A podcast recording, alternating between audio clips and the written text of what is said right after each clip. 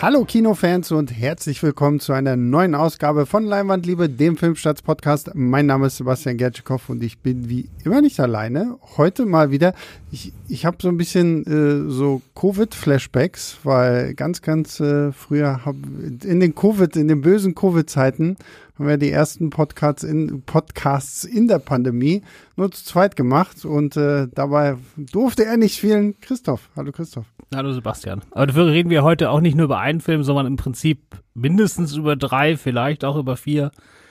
Ja, wir reden über einiges heute, denn wir reden über den neuen Film von Ari Aster, Bo is Afraid. Und äh, ja, ich würde mal sagen, bevor wir über Bo sprechen, reden wir vielleicht erstmal über Ari Aster, der ja 2018 äh, ziemlich wild ins Kino gekommen ist mit seinem Horrorfilm Hereditary.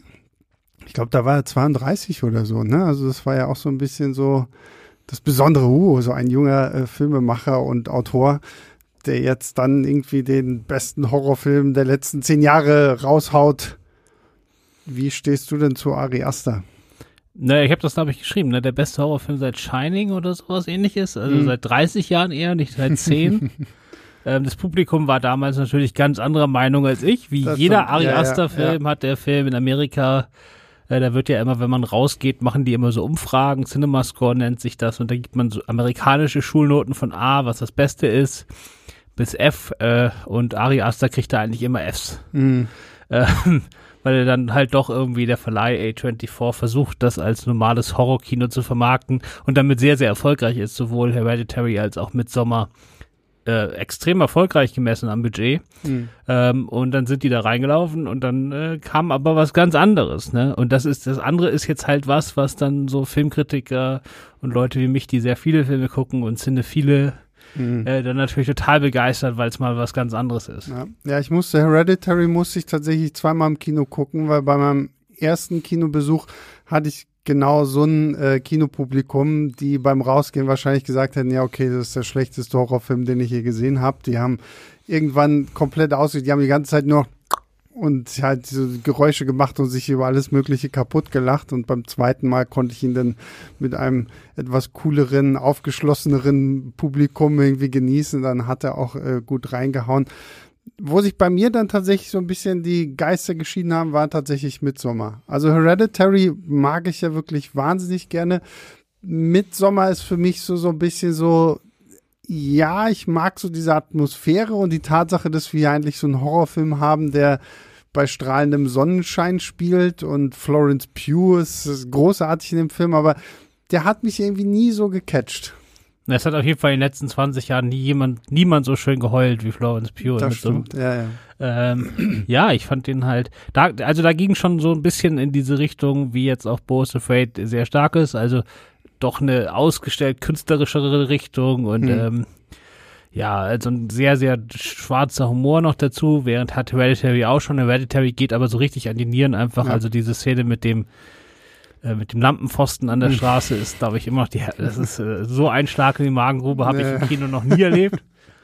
ähm, ich hab, muss zugeben, dass ich Midsommer erst einmal gesehen habe. Ähm, mhm. Und nicht mal die, äh, den Director's Cut kenne, der ja noch besser sein soll. Stimmt, ja, den Director's Cut habe ich auch noch nicht gesehen. Und äh, ja, ich habe also damals eine viereinhalb Sterne Kritik geschrieben, mhm. zu der ich jetzt äh, infolgedessen, dass ich ihn nicht nochmal gesehen habe, äh, wohl stehen muss. und ähm, tue ich auch. Also damals mhm. äh, beim ersten Mal hat er mich ziemlich geflasht. Ne? Ja, und jetzt kommen wir zu Bo is Afraid, äh, dem neuen Film, der wohl so ein bisschen auch basiert auf einem Kurzfilm namens Bo, den äh, Ari Aster 2011 irgendwie gemacht hat. Und als ich heute früh in der Bahn äh, saß, habe ich mir noch so ein paar Sachen zu diesem Film durchge und ich musste sehr lachen und das habe ich mir aufgeschrieben weil Ari Aster, Zitat wirklich ja selbst, bezeichnet diesen Film als Jewish Lord of the Rings. ich habe ihn, ich hab ihn letzte Woche danach gefragt. Ah ja, und was sagt Also ich habe letzte Woche erstmal, ich hatte letzte Woche meinen, äh, ich habe ihn bis jetzt zu jedem seiner Filme interviewt, hm. aber jetzt zum ersten Mal äh, persönlich. Äh, ah, er cool. war hier in Berlin ja. für ein Screening und dann haben wir am nächsten Tag uns getroffen.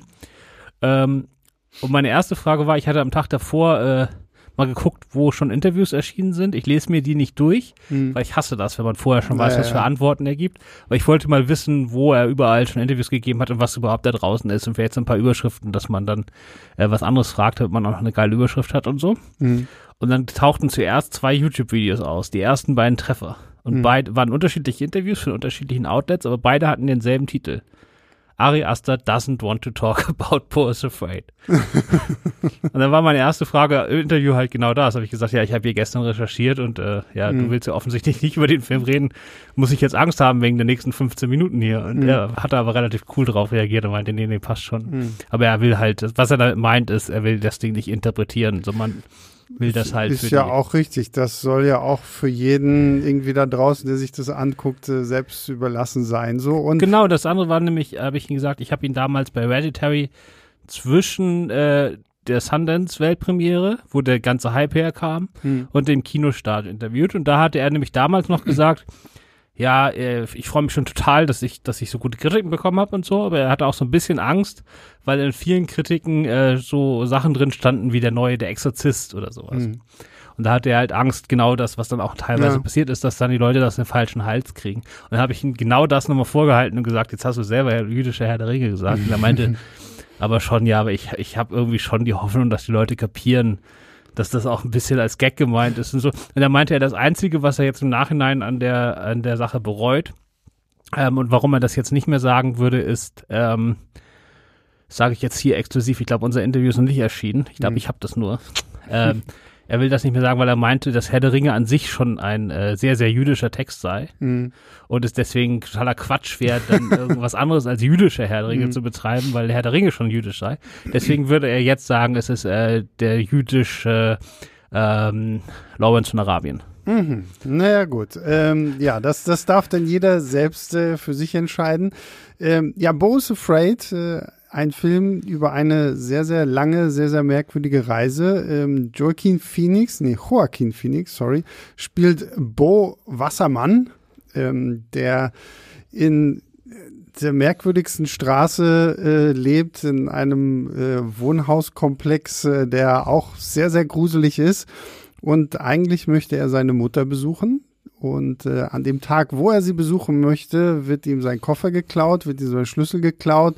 Er kommt irgendwie nicht mehr rein in seine Wohnung und äh, seine Mutter hält ihm das irgendwie dann am Telefon, aber trotzdem ja vor, so nach dem Motto, ja, wenn du mich nicht besuchen kommen möchtest, dann, dann komm halt mich nicht besuchen so. Und er möchte aber natürlich seine Mutter besuchen kommen, ähm, weil gra- gerade am Anfang merkt man auch, okay, da sind sehr viele Probleme. Er erzählt seinem Psychiater sehr viel über die Beziehung zu seiner Mutter und dass er seinen Vater nie kennengelernt hat und sowas alles. Und ähm, ja, nachdem er erst irgendwie eine Nacht auf einem Gerüst vor seiner äh, Wohnung schlafen muss, weil er halt einfach nicht reinkommt, währenddessen aber irgendwie zigtausend Leute von der Straße irgendwie seine Wohnung komplett zerwüsten, ähm, bekommt er einen Telefonanruf und ähm, muss feststellen, dass seine Mutter des Nachts gestorben ist.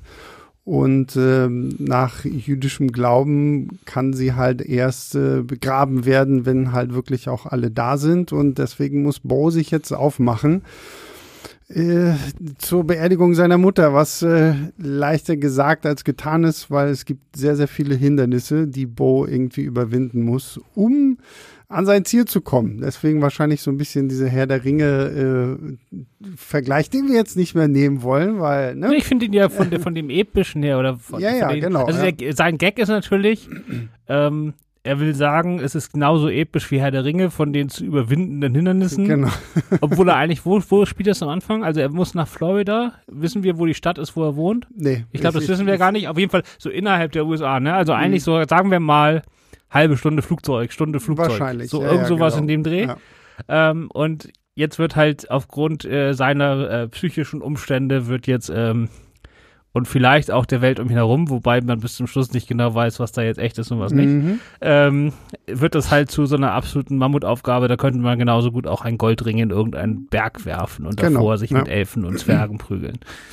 Das ist so ein bisschen die Idee dahinter. Ne? Also das ist, äh, das hat er mir alles nochmal ganz genau erklärt. Mhm. Das wusste ich vorher auch nicht.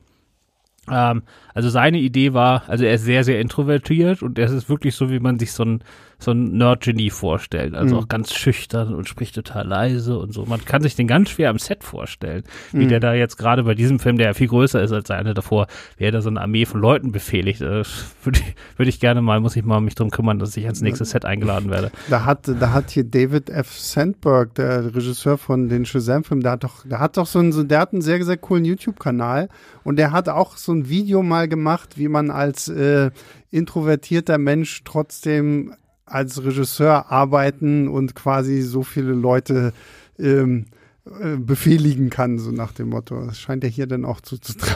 Genau, und er meint so, als ob das das Normalste von der Welt ist, erklärte dann, ja, sein Film sei ja äh, sozusagen, äh, das ist, ein, wie heißt das? Ich habe mir das aufgeschrieben. Ein pikaresker, einen pikaresken Roman nachempfunden, hm. heißt auf Deutsch Schelmenroman. Hm. Und da geht es so ein bisschen so darum, dass so ein Jedermann oder so ein, auch vielleicht so ein bisschen so ein Loser-Typ da irgendwie jetzt so Abenteuer erlebt. Und äh, es ist, die einzelnen Stationen sind relativ austauschbar. Man kann das also auch notfalls in andere Reihenfolge erzählen mhm. oder beliebig erweitern und so. Äh, Don Quixote ist ein ganz berühmter davon, ja. der dann halt auf seinem Weg da die verschiedenen absurden, surrealen Abenteuer erlebt. Und das ist hier halt auch so. Das heißt, mhm. äh, wir werden äh, verschiedene Stationen mit Boot zusammen erleben auf dieser Reise und die sind äh, sehr, sehr unterschiedlich. Äh, nicht nur von dem, was da so passiert, sondern vom ganzen Ton des Films.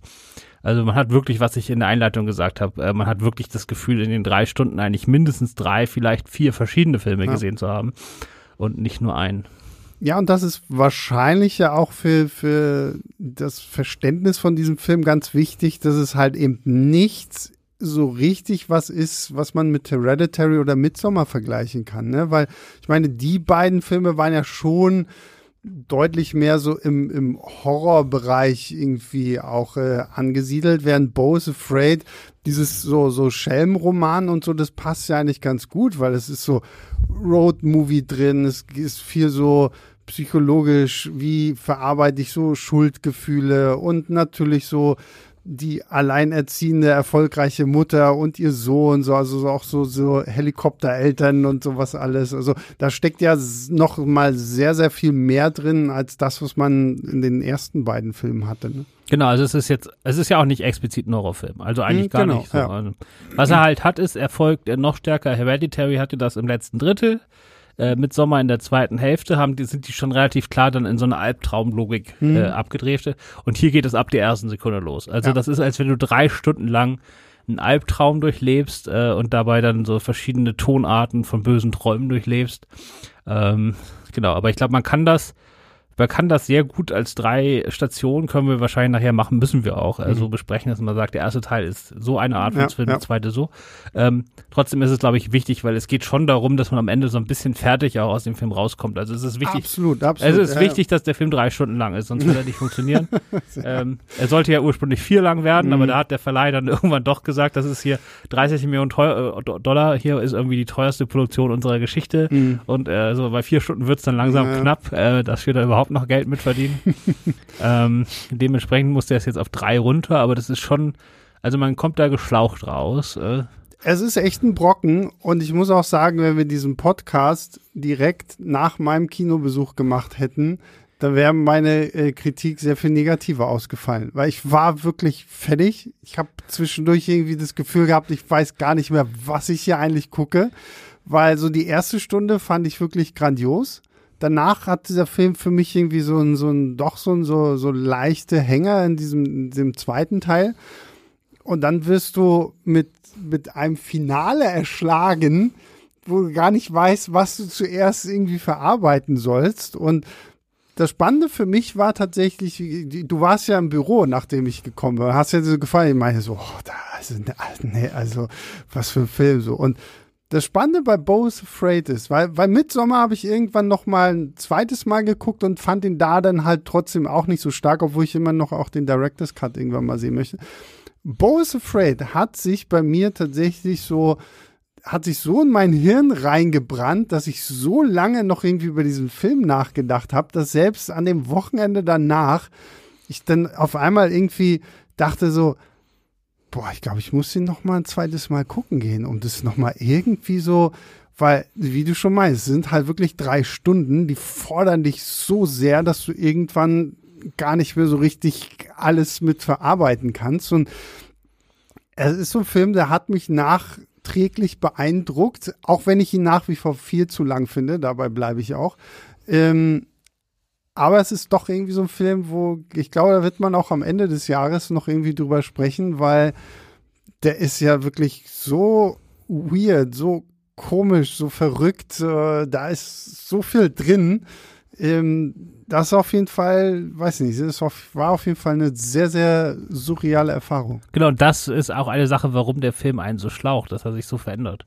Also mhm. ich bin ja jetzt jemand, also wenn ich jetzt Leuten erzähle, dass ich zum Beispiel die ganzen Love Diaz Filme im Kino gucke, die ja dann teilweise neun bis zwölf Stunden lang sind, mhm. schwarz-weiß mit Einstellungen, die eine halbe Stunde dauern äh, dann fragen sich die Leute immer, wie man das überhaupt machen kann und wie ich das überhaupt durchhalte und so. Ja. Ist aber kein großes Problem, weil man, man verliert sich dann so relativ äh, in dieser Langsamkeit und dann, mhm. ich nenne das aktive Langeweile. Das heißt, man sitzt da so und ab und zu passiert mal was und man verliert sich einfach in dieser Welt und das kann eine ganz wundervolle Erfahrung sein.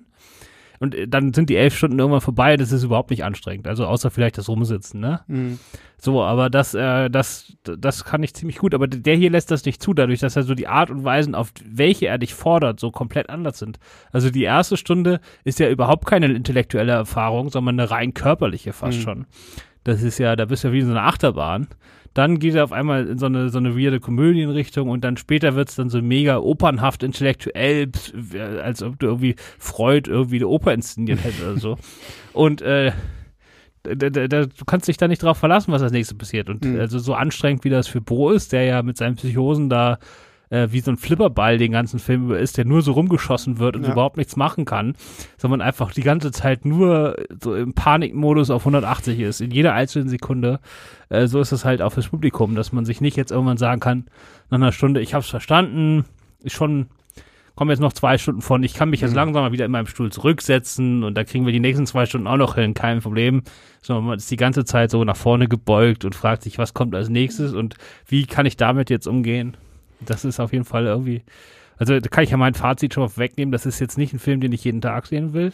Aber nee, ich bin der Meinung, als Kinofan äh, ist es aber ein Film, also muss man ja auch nicht. So eine Filme gibt es ja so selten, die muss man gar nicht jeden Tag gucken. Aber jetzt, wo er kommt, äh, kommt man als Kinofan um den eigentlich nicht herum. Obwohl ich, ich ihm weniger gegeben habe als den beiden anderen Ari Aster Filmen. Ja, ja, du, ist, ist bei mir genauso, aber ich bin ich vollkommen bei dir. Muss ich tatsächlich, und ich, ich staune über mich selbst, weil, wie gesagt, wenn wir das wirklich eine Stunde nach meinem Kinobesuch gemacht hätte, ich gesagt so, ja, okay, kommt Leute, guckt euch irgendwas anderes an. Das ist, aber es ist wirklich ein, ein sehr, sehr komischer Film. Und ich muss sagen, die erste Stunde hatte mich halt wirklich total irgendwie in ihren Bann gezogen, weil die erste Stunde, wie du schon sagst, hat ja was sehr, sehr körperliches und du fragst dich auch die ganze Zeit so, okay, ist das, ist das jetzt wahr oder wird das irgendwie verstärkt durch diese komischen Pillen, die Boda die ganze Zeit in sich reinstopft, weil sein Psychologe, Psychiater sagt ja irgendwie auch so, ich habe hier neue Pillen, aber die musst du unbedingt mit Wasser nehmen. Und dann gibt's gleich irgendwie am Anfang das Problem, Bo hat kein Wasser mehr und hat aber schon gerade irgendwie seine Pille genommen und muss jetzt rausrennen und seine Straße ist aber irgendwie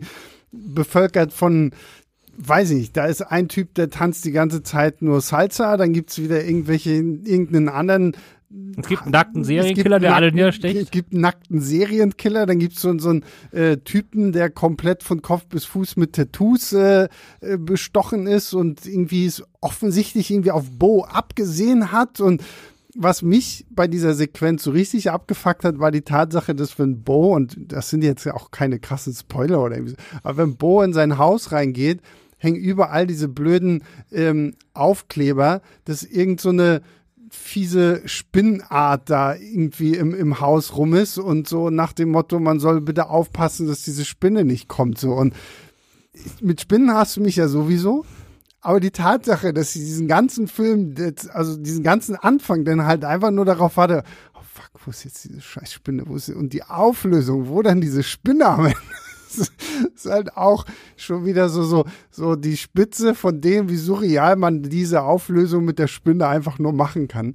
Ja, das ist wirklich, also es ist, als wenn man selber jetzt, so, also näher kommt man wahrscheinlich ins Kino, im Kino nicht daran, selbst eine Psychose durch, zu durchleben. Wahrscheinlich. Weil es ja. ist wirklich, äh, also draußen ist quasi Bürgerkrieg es passieren die absurdesten Dinge, diese Idee, dass er einfach nur auf die andere Straßenseite gehen muss, Mhm. um dann da im, im Spätkauf da irgendwie eine Flasche Wasser zu kaufen. Und das wird auf einmal zu der größten Herausforderung ever, weil das ist, als ob er da irgendwie mitten durch so ein Kriegsgebiet geht. Also wahrscheinlich bildet er sich das alles nur ein, man kann sich nicht 100% sicher Mhm. sein, aber spricht eine Menge dafür. Und äh, die, die, diese Intensität, die das erreicht, dass er einfach nur auf die andere Straßenseite muss. Und wenn er dann zurückkommt und dann ist er knapp zu, zu spät und alle irgendwie so 100 Leute, die gerade draußen standen, ziehen jetzt alle in seine Wohnung ein und er kann da nicht mehr rein. Äh, das ist, oder die Szene, wo er in seiner Badewanne liegt und dann klemmt er auf einmal so ein Fettsack oben an der Mhm. Decke und fällt fast auf ihn drauf die ganze Zeit. Und äh, das ist halt, äh, er, ist, äh, er hat, glaube ich, alle Ängste, die man überhaupt nur haben kann. Also vor Spinnen hat er ja auch krasse Angst, Mhm. aber dann, dann läuft dieser Schweiß, der Schweiß von dem Typen, der oben klemmt in, in der Decke oder zwischen der Decke und dann auf ihn rauffällt. Und der hat dann natürlich vor Germs und was weiß ich auch Ja. alles tierische Angst. Also da kann man richtig mitfühlen. Also es ist also wirklich eine Stunde lang wie ich gesagt habe, also wie so ein Flipperball, der da im Flipper ist und du kannst nichts machen. Du wirst einfach Mhm. nur von einer Ecke an die andere und dann passiert wieder irgendwas ganz Merkwürdiges und du wirst nur rumgeschleudert. Mhm. Und das Ganze ist natürlich für Ari Aster, also der ist, inszeniert das Ganze zehn Nummern größer als alles, was er vorher gemacht hat. Es hat richtig Schauwerte für, ich sag mal, äh, so ein Arthouse-Indie-Ding. Äh, ja. also das wird richtig groß und äh, es geht halt richtig ab. Und dafür, dass äh, dieser Anfang halt wirklich eigentlich nur in dieser kleinen Wohnung spielt und halt so in der Straße davor und so ein bisschen in den Fluren oder so, bekommt man echt schon ähm, so trotzdem irgendwie so ein gutes Gefühl für diese ganze Umgebung, auch wenn man immer noch nicht so ganz weiß, wie man sie greifen und packen soll. Aber da muss ich auch sagen, fand ich äh, Joaquin Phoenix äh, in dieser Rolle, also er hat, er spielt es ja auch einfach wirklich unglaublich intensiv so. Das ist so, glaube ich, für, für jemanden wie ihn genau das Richtige, um sich da irgendwie emotional einmal voll auszutoben, weil der Mann geht ja zum Ende des Films hin, hat er auch irgendwie alle Tiefen durch, die man haben kann, wenn man irgendwie so Zwangsneurosen, Störungen, Angstzustände oder sonst irgendwie was hat, ne? Also, Genau, es gibt in der Figur quasi fast keine Entwicklung. hm, weil er die ganze Zeit wirklich nur rumgestoßen wird und die ganze Zeit passiv bleibt. Aber das äh, macht äh, Phoenix halt fantastisch. Mhm. Also das kann er auch, das wissen wir, ne? Aber also da, dagegen ist äh, der Joker noch zurückhaltend gegen das, was er hier abzieht. Absolut, absolut. Bin ich vollkommen bei dir. Für mich setzt dann halt so ein bisschen dieser Punkt an, wenn wir dann halt von diesem, diesem ersten Teil, der ja in, in seiner Wohnung und auf dieser Straße spielt, übergehen in den zweiten Teil. Da wird dann, ähm, da werden dann Roger und Grace, gespielt von Nathan Lane und Amy Ryan, dann äh, sehr, sehr wichtige Figuren. Und das ist zum Beispiel so, so eine Passage, da wacht Bo halt bei denen auf, er hat einen Unfall und die kümmern sich um ihn und Man weiß aber auch nicht genau warum. Also er ist irgendwie Genau, Chirurg genau, und ja. will irgendwas machen, aber warum er bei denen zu Hause im, im, im Schlafzimmer der Tochter wohnt, weiß auch kein Mensch. Genau, und, und vor allen Dingen das, das Absurde ist, deren Sohn ist irgendwie im, im, im Krieg gefallen, deswegen kümmern sie sich aber gleichzeitig um einen Kameraden ihres Sohnes, der auch irgendwie unter posttraumatischen äh, Stressstörungen leidet und der, der weirdeste Charakter auch irgendwie überhaupt ist, weil er ständig irgendwie nur rumsteht, aber gleichzeitig auch denkt, es wäre immer noch Krieg und da durch den Garten robbt und schreit und brüllt und durch die Gegend springt und hast nicht gesehen. Und das ist so eine Sequenz, die fand ich so beim ersten Mal war sie mir zu lang. Aber je mehr ich so darüber nachdenke, dass ja auch hier, weil so übergeordnet ist ja trotzdem auch immer noch so, so ein bisschen dieses so Familien, ne, so, so Eltern und ihre Kinder, so Mütter und ihre Söhne und sowas alles. Und das taucht ja bei diesem Chirurgenpärchen irgendwo, der dann doch auch immer wieder mit auf, gerade auch in der Rolle der Tochter, die ja auch eine sehr, sehr merkwürdige Entwicklung hier jetzt durchmacht, bis sie dann halt wirklich irgendwie bis zum Äußersten geht und so. Das war mir so beim ersten Mal gucken, war es mir trotzdem irgendwie ein bisschen zu lang, aber je mehr ich so drüber nachdenke, gerade Nathan Lane auch in dieser Rolle von diesem Roger, der, wo du auch nie weißt, so, was willst du jetzt eigentlich? Warum tust du die Dinge, die du tust? Warum sagst du die Sachen, die du sagst? Und es ist, man ist als Zuschauer eigentlich genauso verwirrt und irritiert wie Bo selbst, der da aufwacht und überhaupt nicht weiß, was zur Hölle passiert hier gerade. Genau, also ich hatte am Anfang auch so ein bisschen, dass, so, dass mir das zu lange war. Ähm, einfach deshalb, weil diese Idee von, äh, von Leuten, die in der, in der Nervenheilanstalt sind oder so, und dann äh, kommt dieses Gefühl auf, äh, irgendwas ist hier falsch. Mhm. Ähm, und man weiß nicht genau, kommt dieses Gefühl auf, weil wirklich was falsch ist oder äh, sieht, ist man jetzt gerade in der, in der Perspektive der, der Insassen mit den Psychosen und in Wirklichkeit ist alles okay, die sehen das bloß so. Ähm, und am Ende gibt es dann meistens irgendwie so einen Kniff. In Wirklichkeit war doch alles ganz böse und es gab irgendwelche medizinischen Verschwörungen und schießt mich tot. Und so, darauf wartet man hier auch. Und in der Phase gab es für mich zu wenig Neues. Mhm. Also da hatte ich das in einem anderen Genrefilm schon gesehen. Was der Film hier halt nicht macht, ist diesen Pl äh, Plot-Twist am Ende zu geben äh, weil das hier kein klassischer Genrefilm ist, ne? Mhm. sondern der will einfach diesen Schwebezustand mit dem, dass man die ganze Zeit sich über nichts sicher sein kann. Das zieht mhm. er halt komplett durch. Ja. Und deswegen muss man da auch nicht auf große Twists warten, außer vielleicht ganz am Schluss, aber den spoilern wir mit Sicherheit nicht. Den werden wir nicht spoilern, weil der, der müsst ihr ohne gespoilert.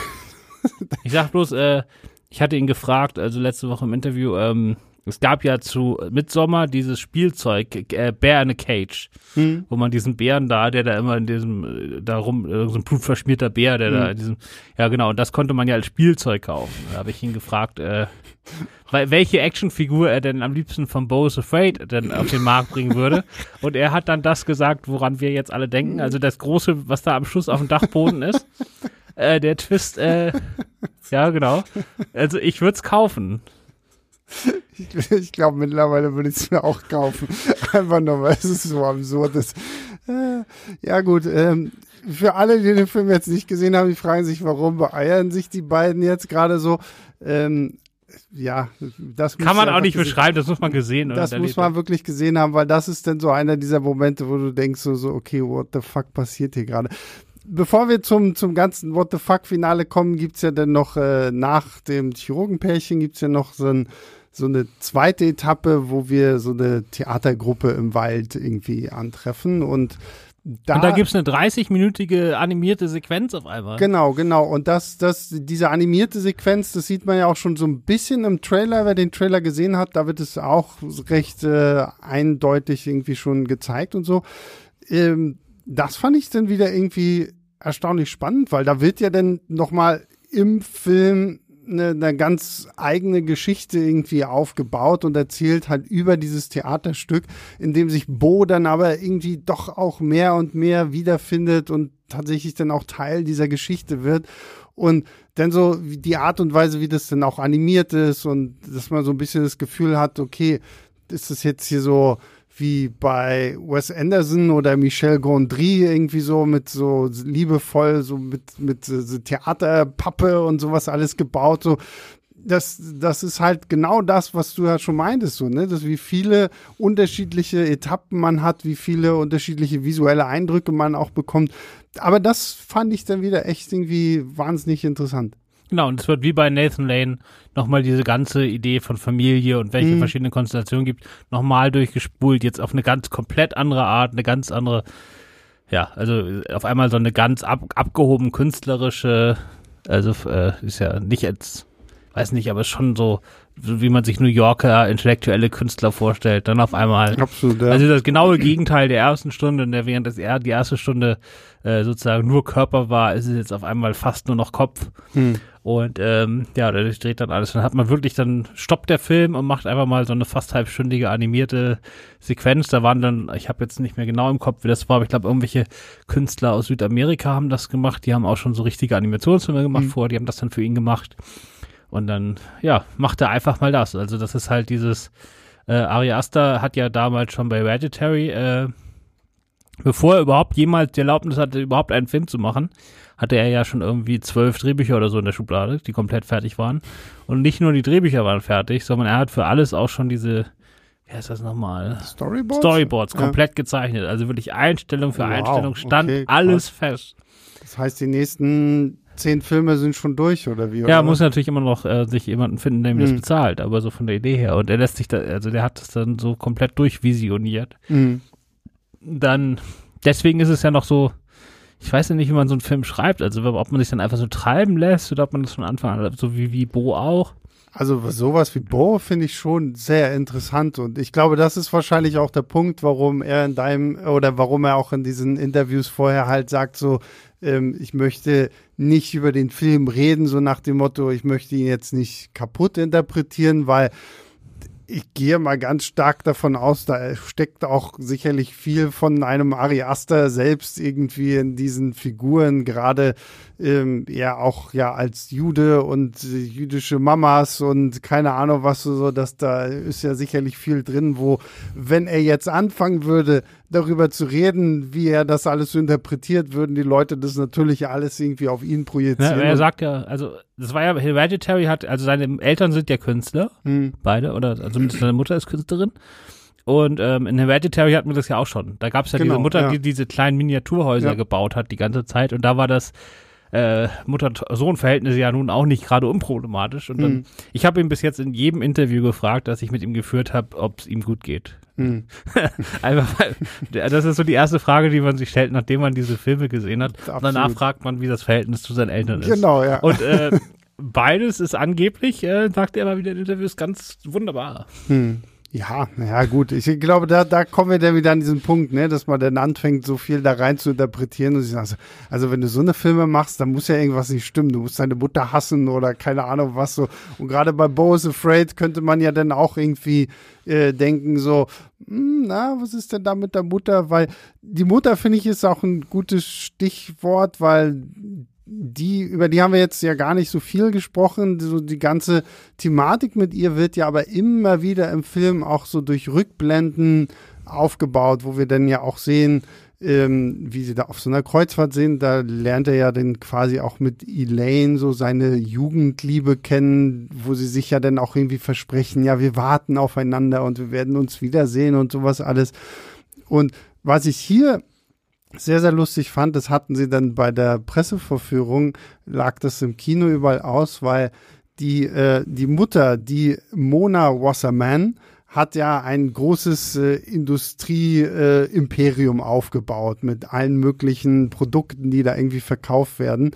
Und die haben richtig ähm, da so, so wie so, so Postkartengröße, so, so die Werbeplakate von diesen Werbedingern da irgendwie ausgelegt, so zu dieser fiktiven äh, Firma, die sie da gegründet hat. Äh, wo man ja dann auch den jungen Bo sieht. Und das finde ich so lustig, weil ich dachte die ganze Zeit, als ich ähm, der, der gute Herr heißt Armin Nahapetian und ich dachte immer, als ich den, den, den Jungen das erste Mal im Trailer gesehen habe, die haben einfach irgendwie per CGI Joaquin Phoenix jünger gemacht, so wie wir es halt häufiger haben. Aber der, es gibt ihn tatsächlich. Und ich glaube, er hat auf Instagram sogar irgendwie äh, als Unterschrift unter seinem Namen so nach dem Motto, ich stamme nicht aus seinem Computer oder so, weil äh, er wirkt einfach so, so auch wahrscheinlich dann auch so ein bisschen natürlich, wie er so vom Make-up her irgendwie geschminkt ist. Er wirkt immer ein bisschen surreal, finde ich, in diesen Rückblenden, so als, als Junge, so, weil er so, so komplett so ein, so ein glattes Gesicht hat, wo wirklich ja keine Pore, keine Falte, irgendwas zu sehen ist. Da kann ich dir jetzt nicht mehr zu viel zu sagen. Das hatte ich jetzt nicht.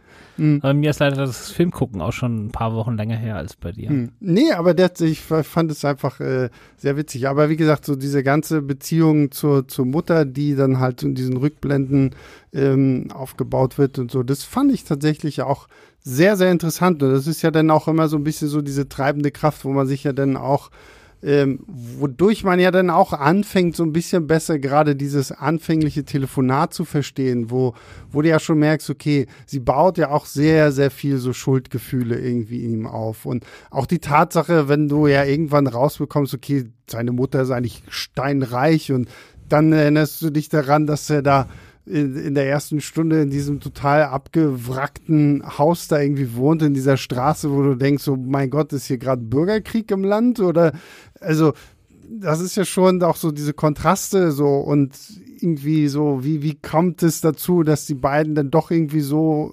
entfremdet voneinander sind und dann doch aber irgendwie sich gegenseitig brauchen? Fand ich sehr, sehr interessant, so diese Mutter-Sohn-Dynamik, die hier dann entsteht. Genau. Und wenn man glaubt, jetzt geht er wirklich in Richtung Freud, dann ja. äh, dreht er völlig ab.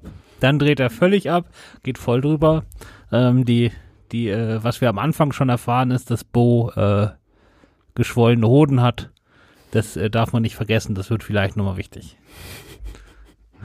Ja, und dann, genau, geschwollene Hoden und was weiß ich nicht alles. Und dann haben wir halt ein Finale, da, da, da kommt dann, finde ich, auch so der Ari Aster so ein bisschen durch, den man so durch Hereditary und Midsommar kennt, wenn er dann da doch noch mal so ein paar Gewaltspitzen auch irgendwie mit äh, reinsetzt, die man aber auch irgendwie nicht kommen sieht. Und ähm, ich bin auch gefragt, also ich habe gesagt, äh, ich stelle mir das ja so vor, dass du irgendwo in so einem dunklen Dachboden sitzt da mit deiner kleinen Lampe und dein Skript schreibst mhm. und die ganze Zeit so mega intensiv einfach nur auf den auf den, auf den Bildschirm startest und dann passiert aber zwischendurch, fängst du einfach wild an zu lachen.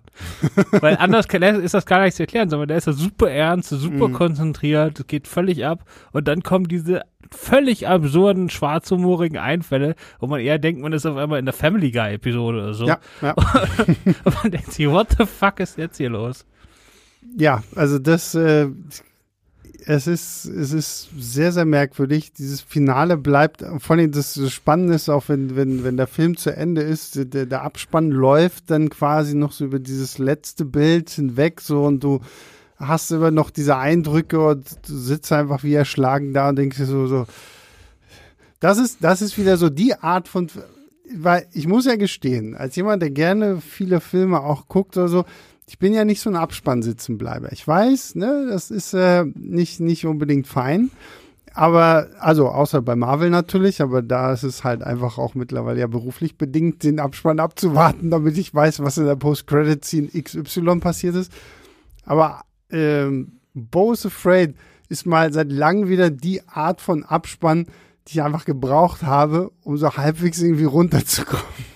Weil wenn ich da einfach hätte aufstehen wollen und äh, rausgehen, das hätte einfach nicht geklappt so. Also ich finde ja, also zumindest, dass sie anfangen, finde ich wichtig. Also man merkt immer wieder, wenn man, dass Abspende durch, durchaus wichtig sind, auch wenn man nicht bis ganz zum Schluss mhm. immer sitzen bleibt.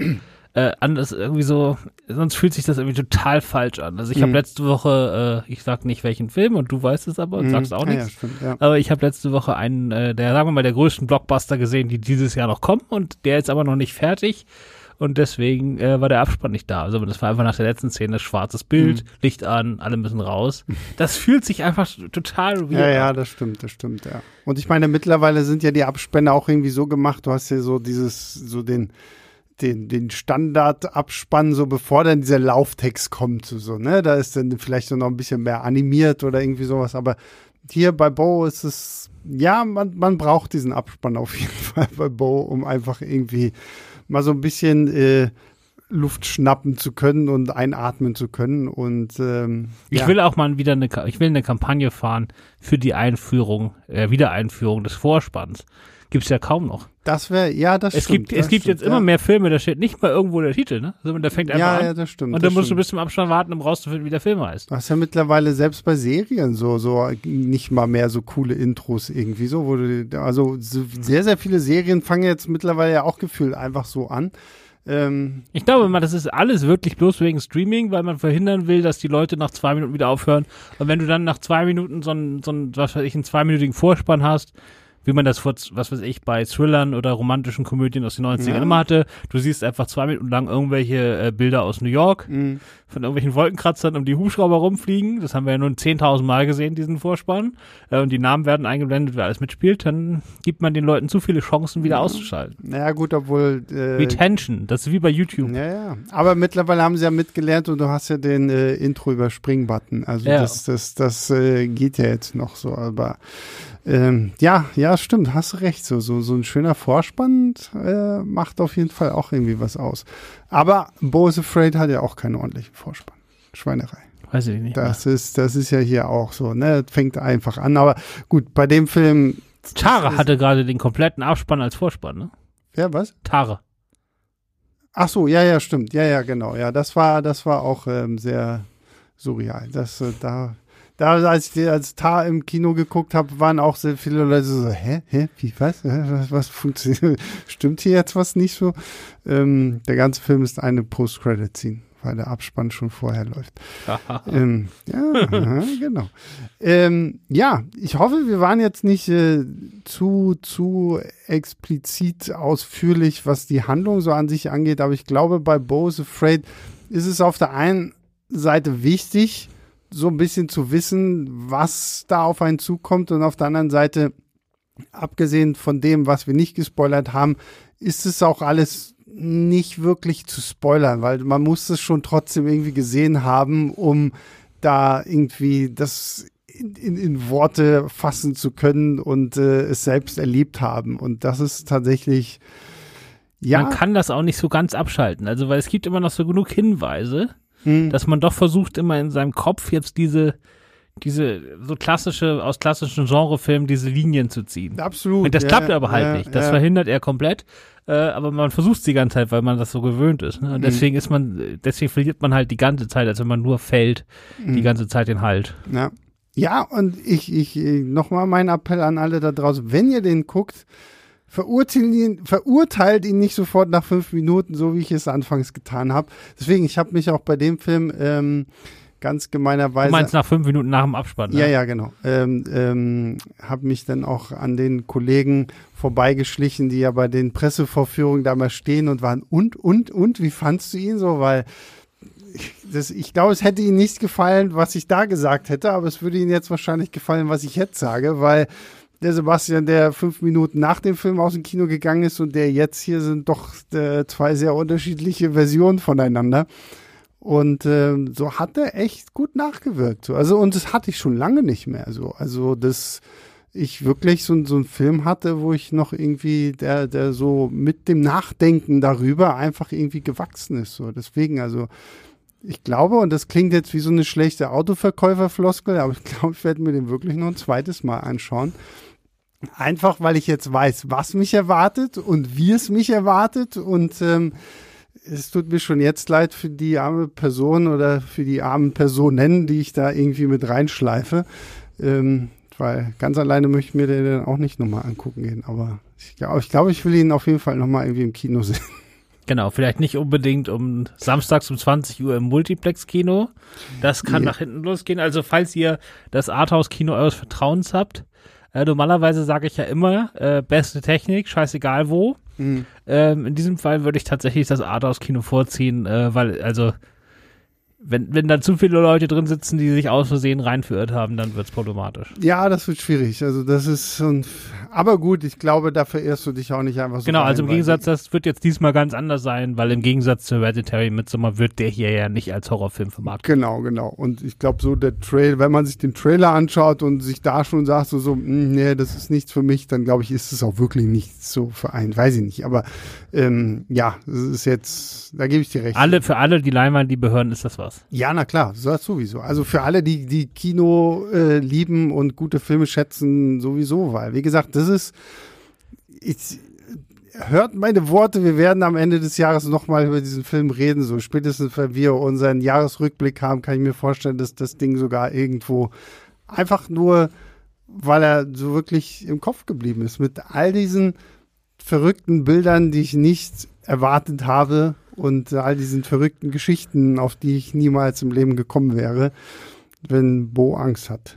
Von daher, ja. Christoph, was gibst du dem Film? Ja, es ist natürlich einer dieser Fälle, wo es total genauso absurd ist, wie der Film eine Wertung zu geben. ja, das stimmt. Äh, ich habe mich am Schluss auf, in der Filmstadtkritik zumindest für dreieinhalb entschieden, mhm. positive dreieinhalb.